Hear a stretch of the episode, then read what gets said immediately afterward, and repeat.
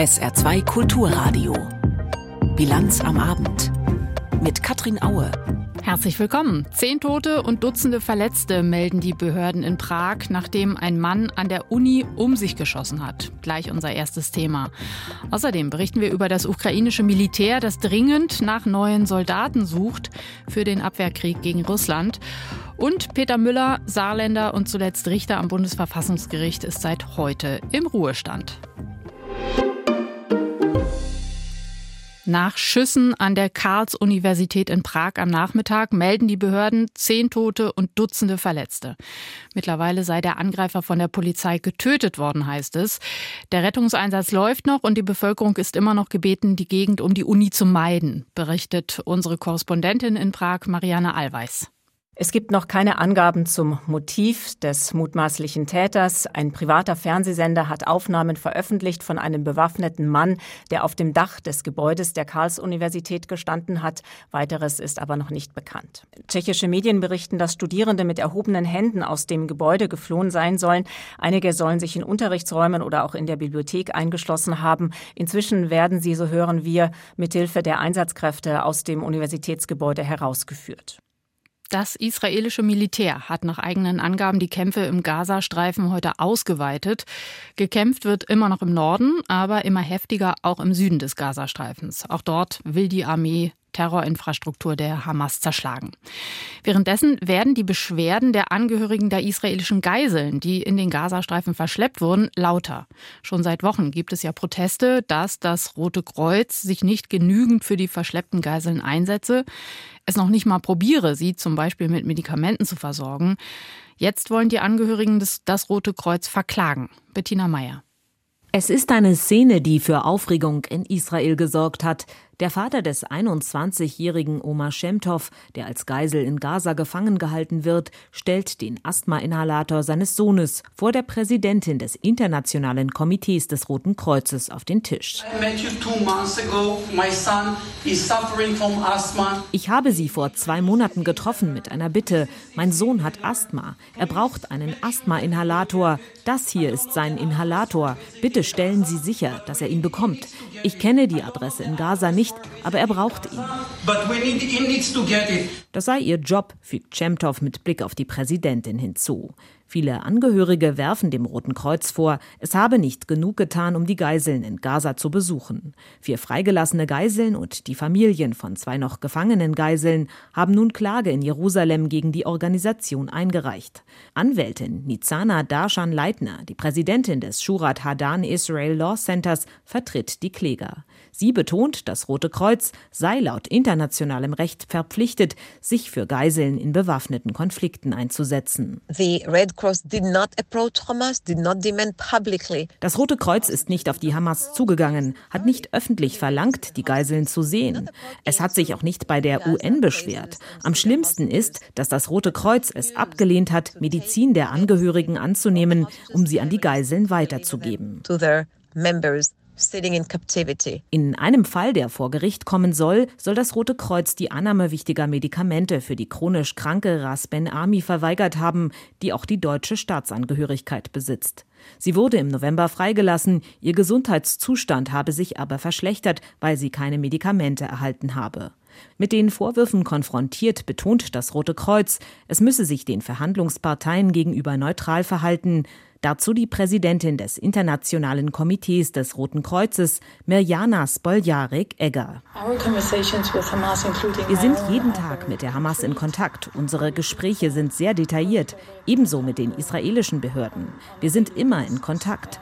Aber bei der derzeitigen Lage der Auseinandersetzungen ist humanitäre Hilfe sehr schwierig, wenn nicht unmöglich.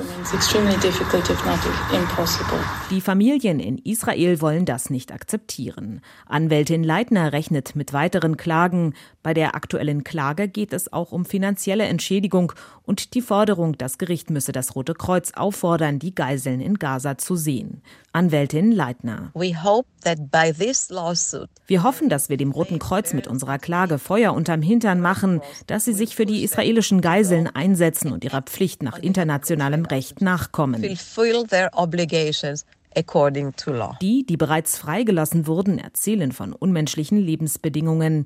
Auch sie hoffen, dass mit Hilfe des Internationalen Roten Kreuzes bald noch mehr Geiseln freigelassen werden. Heute hat die Europäische Union die vorerst letzte Tranche eines milliardenschweren Hilfspakets an die Ukraine ausgezahlt. 2023 hat die EU ihr monatlich je 1,5 Milliarden Euro zur Verfügung gestellt, unter anderem um zerstörte Infrastruktur wieder aufzubauen, um den Betrieb von Krankenhäusern und Schulen aufrechtzuerhalten und Löhne und Renten weiter zu bezahlen.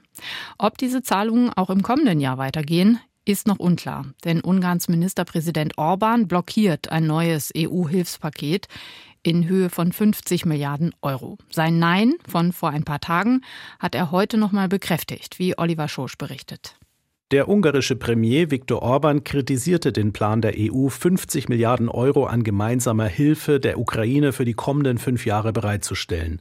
Das sei eine schlechte Entscheidung, so Orban. Es sei ein viel zu langer Zeitraum, man wisse gar nicht, wie sich die Lage in der Ukraine kurzfristig entwickelt, so Orban. Außerdem kritisierte er, dass dieses Geld noch gar nicht vorhanden sei, sondern durch gemeinsame Kredite über das gemeinsame EU-Budget generiert werden müsse. Das könne das Budget zerstören. Einzelne Staaten Staaten seien auch noch durch die Corona-Kosten gebeutelt, so Orban. Er kündigte an, dieses Vorhaben mit seinem Vetorecht zu verhindern.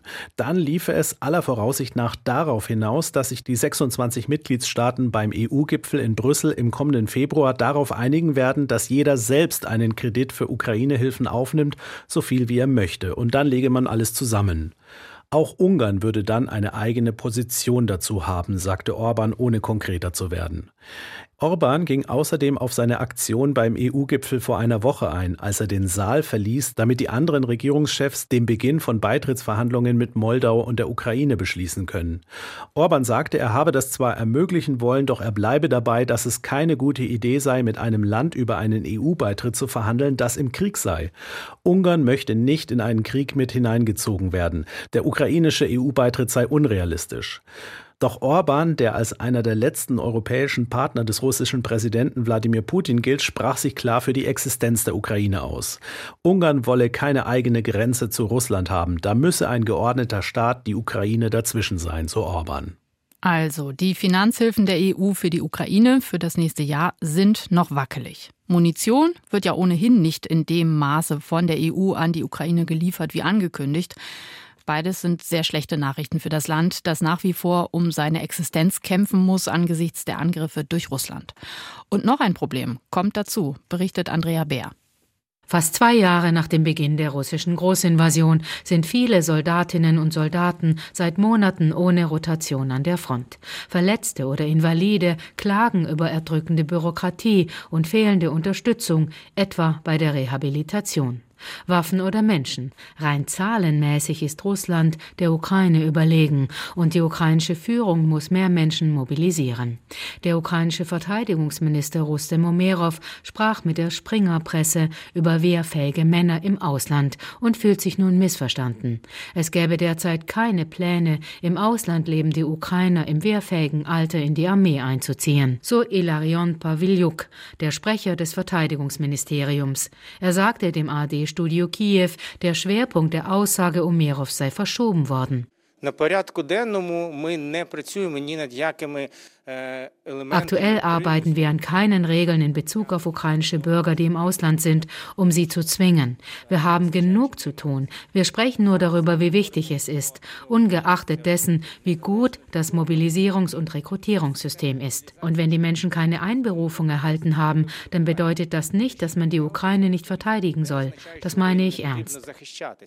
Umerov habe an die Bürger im Ausland appelliert, sich der Armee anzuschließen, so Sprecher Pavliuk. Man verstehe die komplexen Bedingungen, weswegen die Menschen ausgereist seien. Es werde nicht an Regeln gearbeitet, ukrainische Bürger im Ausland zu zwingen, betonte er. Seit dem Beginn der Großinvasion würde dazu aufgerufen, der Armee beizutreten und das Land zu verteidigen. Medien дуже die Medien haben sehr konzentriert auf diese Erklärung reagiert und aus irgendeinem Grund interessiert sich jeder nur für die Frage des Zwangs, als ob es in dieser Lage vor allem darum ginge, dieses Spiel zu gewinnen, bei dem man entweder einen Einberufungsbescheid erhält oder nicht. Das ist aber nicht der Fall. Alle ukrainischen Bürger haben die verfassungsgemäße Pflicht, ihr Land zu verteidigen. Ein Einberufungsbescheid ist nur die Mitteilung, dass der Staat sie braucht. Seit dem Beginn der russischen Großinvasion vor fast zwei Jahren gilt das Kriegsrecht und Männer zwischen 18 und 60 Jahren dürfen nur unter bestimmten Bedingungen das Land verlassen. Nach Angaben der ukrainischen Grenzbehörden wurden seitdem mehr als 16.500 Männer ohne entsprechende Erlaubnis gehindert, auszureisen. Die meisten hätten nach Moldau und Rumänien gewollt, etwa die Hälfte mit gefälschten Dokumenten. Präsidentenberater Michailo Podoljak erklärte schon im September, wer sich im Ausland vor dem Krieg verstecke, werde bei einer Rückkehr in die Heimat rechtliche Probleme haben. Wie genau dies aussehen könnte, sagte auch er damals nicht. Gleich geht es bei uns in der Bilanz am Abend unter anderem um die Droge Captagon, die immer öfter in Deutschland bei Durchsuchungen gefunden wird. Nach den Nachrichten des Tages von Stefanie Balle. Im schottischen Lockerbie ist der Opfer des Flugzeugattentats vor 35 Jahren gedacht worden. Angehörige und Bewohner des Ortes legten Kränze nieder und erinnerten in einem Gedenkgottesdienst an die 270 Menschen, die bei dem Anschlag am 21. Dezember 1988 getötet worden waren. Der Jumbojet der US-Fluggesellschaft Pan Am befand sich auf dem Weg von London nach New York, als Terroristen eine Bombe zündeten. Die Maschine stürzte in der Nähe von Lockerbie ab. Alle 259 Insassen wurden dabei getötet. Elf Einwohner des Ortes kamen durch herabstürzende Trümmer ums Leben. Die saarländische Apothekerkammer lehnt die vom Bund geplante Reform des Apothekenwesens in Deutschland ab. In einer Erklärung heißt es, die Vorschläge von Gesundheitsminister Lauterbach seien nichts anderes als ein Apothekenzerstörungsprogramm. Konkret wehrt sich die Apothekerkammer gegen den Plan, Zweigapotheken auf dem Land zuzulassen, in denen nicht mehr zwingend ein zugelassener Apotheker arbeiten muss. Damit schaffe man profane Arzneimittelabgabenstellen. Auf dem Land werde dann nicht mehr das volle Leistungsspektrum der Apotheken angeboten. Deutschland ist eines der beliebtesten Länder weltweit für Studierende aus dem Ausland. Laut einer Umfrage des Deutschen Akademischen Austauschdienstes sind an den deutschen Hochschulen aktuell zwischen 380 und 390.000 Studierende aus dem Ausland eingeschrieben. Das sind vier bis sechs Prozent mehr als im vergangenen Wintersemester. Auch die Zahl der ausländischen Erstsemester ist gestiegen auf 85 bis 92.000. Nur in den USA und in Großbritannien sind die Zahlen ausländischer Studierender und Promovierender höher. Den Menschen, die in Europa Schutz suchen, stehen noch härtere Zeiten bevor. Seit gestern in den frühen Morgenstunden ist klar, die EU reformiert ihr Asylsystem ganz grundlegend. Nach jahrelangen Diskussionen haben sich die Mitgliedstaaten unter anderem darauf geeinigt, dass wer im Schengen-Raum ankommt und Aufnahme sucht, erstmal in einem Lager inhaftiert wird. Dort an der EU-Außengrenze soll dann geprüft werden, ob jemand eine Chance auf Asyl hat. Wenn nicht, soll er oder sie direkt zurückgeschickt werden. Wie lange das alles dauert, wie lange also alle erstmal eingesperrt werden, ob das überhaupt praktikabel ist, ist alles noch unklar. Trotzdem sind in der EU erstmal viele erleichtert, dass es überhaupt eine Einigung auf eine Reform der Asylregeln gibt. Immerhin funktionieren die jetzigen definitiv nicht. Dietrich Karl Meurer hat in Berlin Stimmen gesammelt. Menschen aus Afrika auf der italienischen Insel Lampedusa. Die gefährliche Überfahrt über das Mittelmeer haben sie geschafft. Nun warten sie unter freiem Himmel auf den Transport aufs Festland. Solche irreguläre Migration soll durch die Reform des europäischen Asylrechts eingedämmt werden, denn viele Staaten sind mit der Zahl der Geflüchteten überfordert. Zentrales Element der Einigung sind Asylverfahren direkt an den EU-Außengrenzen für alle mit geringen Bleibechancen. Das ist eine Mehrheit der Ankommenden. Darauf macht in der ARD der SPD-Innenpolitiker Hakan Demir aufmerksam. Wir haben ja in der Europäischen Union beispielsweise letztes Jahr eine Anerkennungsquote von 40 Prozent. Also 40 Prozent der Menschen, die zu uns kommen, wurden dann letztendlich auch anerkannt als Geflüchtete, allerdings 60 Prozent halt nicht. Die nach jahrelangem Streit erzielte Einigung demonstriert nach Ansicht des Sozialdemokraten die Handlungsfähigkeit der EU. Dennoch kann sich Hakan Demir Kritik an dem Kompromiss nicht verkneifen. Er ist sich sicher, wenn Deutschland allein entschieden hätte, würde die Lösung anders aussehen. Dass beispielsweise Familien mit ihren Kindern aus dem Grenzverfahren rausgenommen werden müssten, das ist ja auch eine Position des EU-Parlaments, auch der deutschen Bundesregierung. Dagegen begrüßt der parlamentarische Geschäftsführer der CDU-CSU-Bundestagsfraktion Thorsten Frei, dass sich die Bundesregierung in dieser Frage nicht behaupten konnte. Also zunächst einmal ist es wirklich ein Vorteil, dass es der Bundesregierung offensichtlich nicht gelungen ist, in Brüssel ihre Ideen umzusetzen. Das ist gut für das gemeinsame europäische Asylsystem.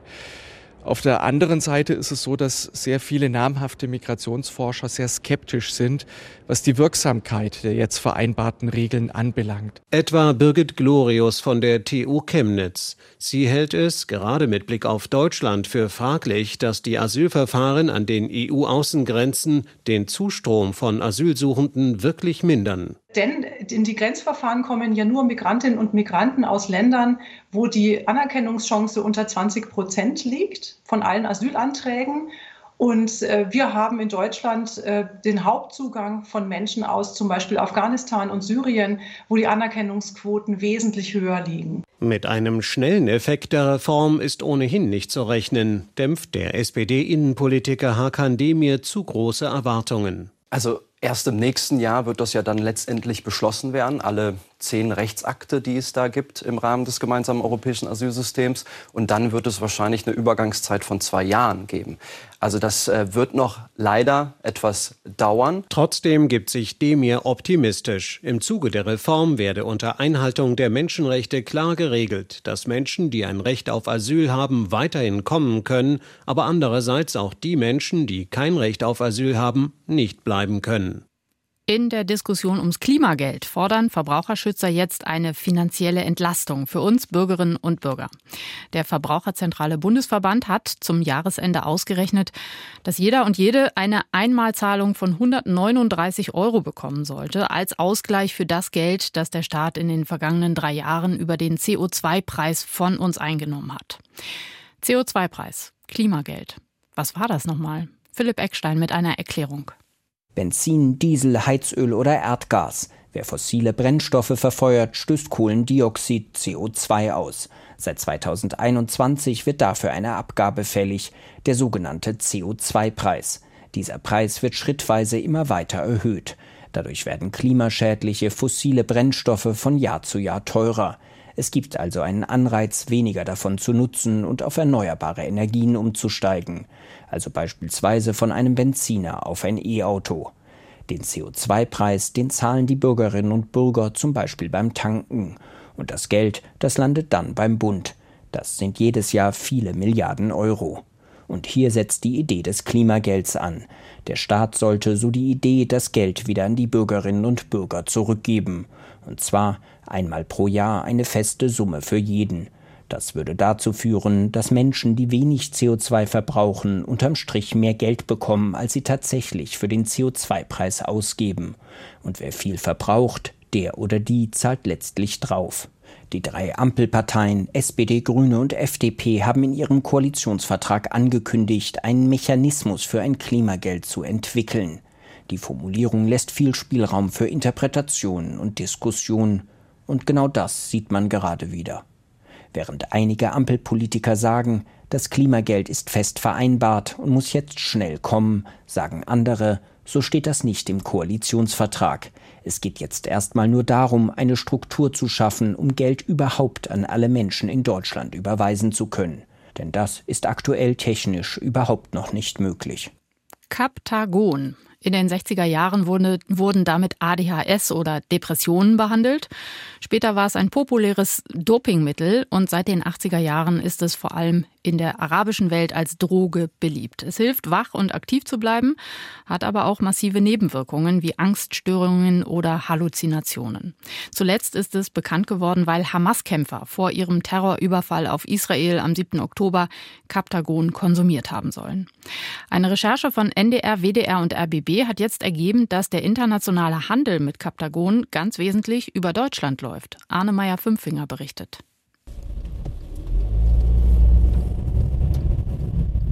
Unterwegs mit dem Zoll im Raum Aachen. Nach monatelangen Ermittlungen sind die Einsatzkräfte Mitte Dezember auf dem Weg zu einer Garage. Sie dürfen hier nicht zu hören sein. Unser Reporter begleitet die Durchsuchung. Wenn Sie sagen, so eine Durchsuchung ist eine Wundertüte, wie sind denn da so Ihre Erwartungen? Ein weiterer Fund von Captagon-Tabletten, so die Hoffnung.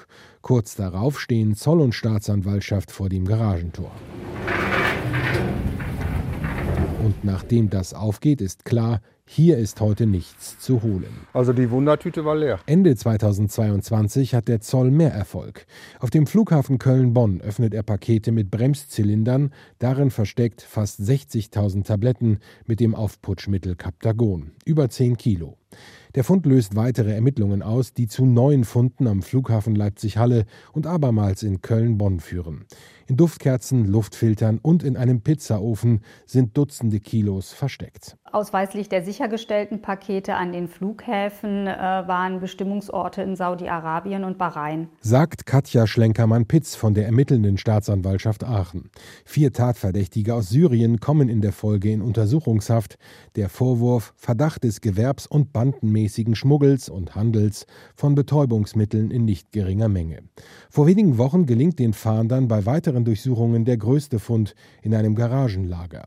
Hier finden sie in einem Koffer und in Sandsäcken mehrere hundert Kilo Captagon-Tabletten. Insgesamt äh, alle sichergestellten äh, Tabletten in Leipzig und auch hier im Aachener Raum Köln-Bonn Flughafen sind 461 Kilogramm Captagon-Tabletten, insgesamt 3,2 Millionen Tabletten. Das ergibt einen Marktwert von über 60 Millionen Euro. Die Ermittlungen der Behörde laufen nach wie vor. So prüft die Staatsanwaltschaft, ob es sich um eine international organisierte Tätergruppierung handelt. Hauptkonsumentenmarkt der synthetischen Droge ist Saudi-Arabien. Die Herstellung findet meist in Syrien statt. Finanziell profitieren soll davon auch der Assad-Clan. Allerdings stellen die Behörden fest, dass die Pillen vermehrt über den Umweg Europa in den arabischen Raum geschickt werden.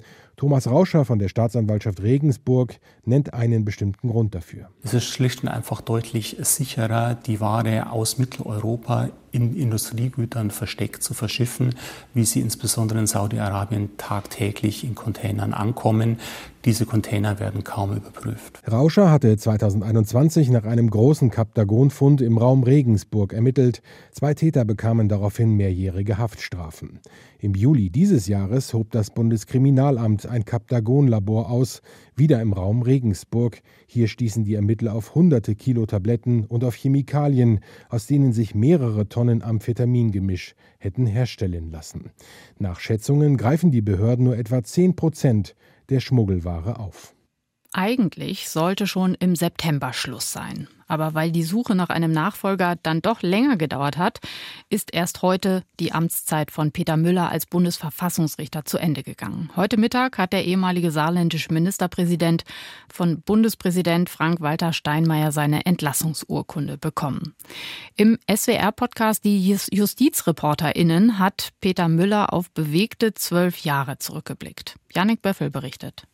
Hallo, ich grüße Sie. Das R, es rollt noch immer bei Peter Müller, auch nach zwölf Jahren in Karlsruhe. Dabei war seine Wahl damals 2011 alles andere als unumstritten. Ja, Müller war vor seiner politischen Karriere Richter, aber vor allem war er eben CDU-Ministerpräsident im Saarland. Viele befürchteten einen Interessenkonflikt mit der neuen Rolle als einer von Deutschlands obersten Richtern, die die Verfassung ja auch gegenüber den Regierungen hüten sollen.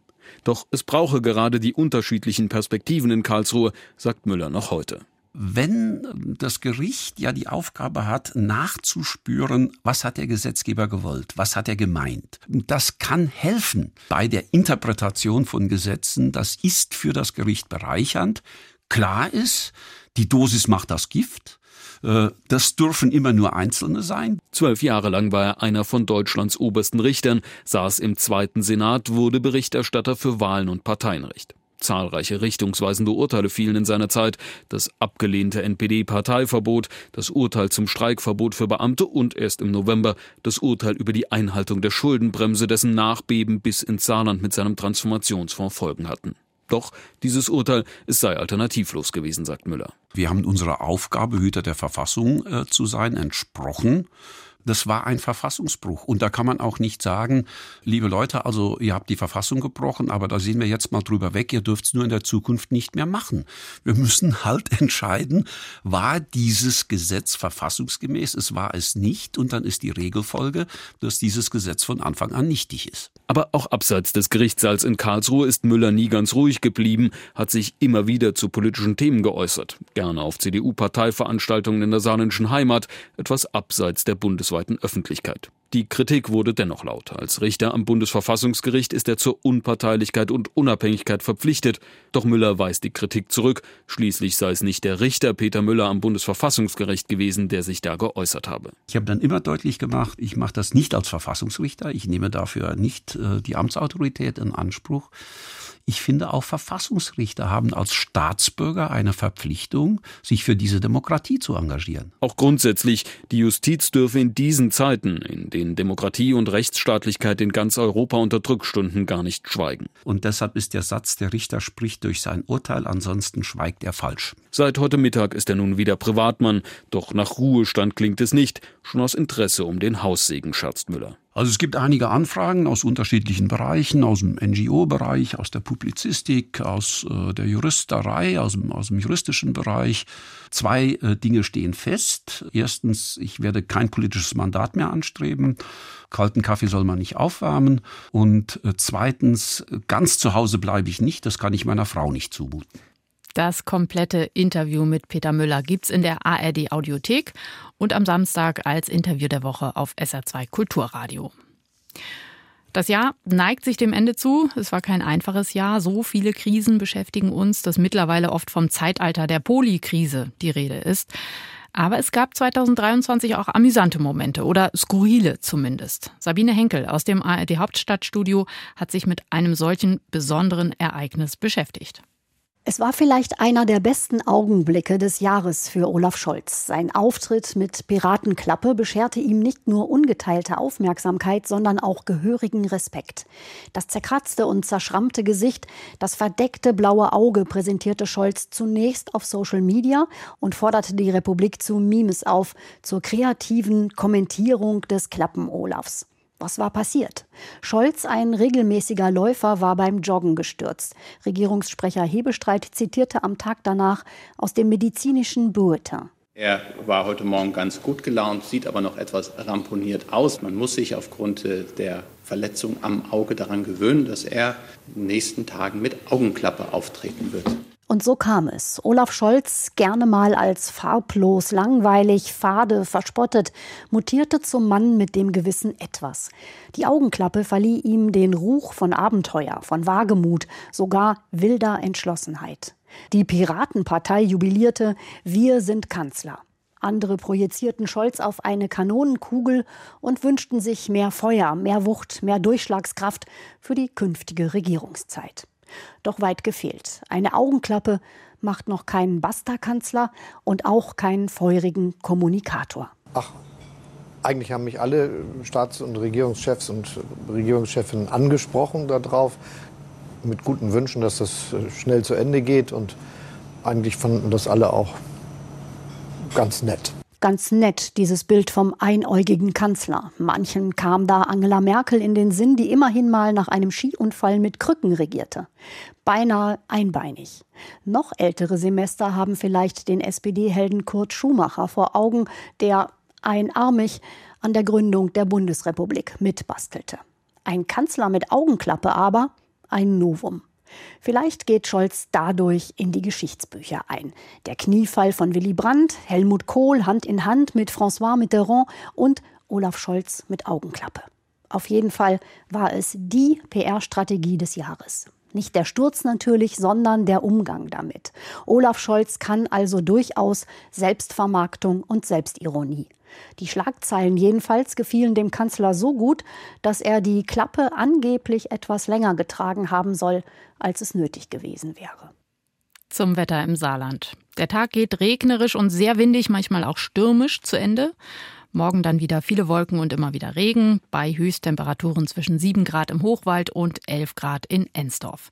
Weiterhin mit sehr viel Wind, Böen und zum Teil auch Sturmböen. Am Samstag lockert es dann ab und zu mal auf, aber es bleibt windig und Schauer gibt es auch immer wieder bei bis 11 Grad und am Heiligabend geht es ungemütlich weiter. Viele Wolken, Regen und Wind bei bis 11 Grad. Das war die Bilanz am Abend. Wenn Sie unsere Sendung nachhören möchten, können Sie das gleich online tun. Im Podcast, den gibt es gleich im Anschluss auf sr2.de zu finden. Mein Name ist Katrin Aue. Ich wünsche einen sehr schönen Abend. Tschüss.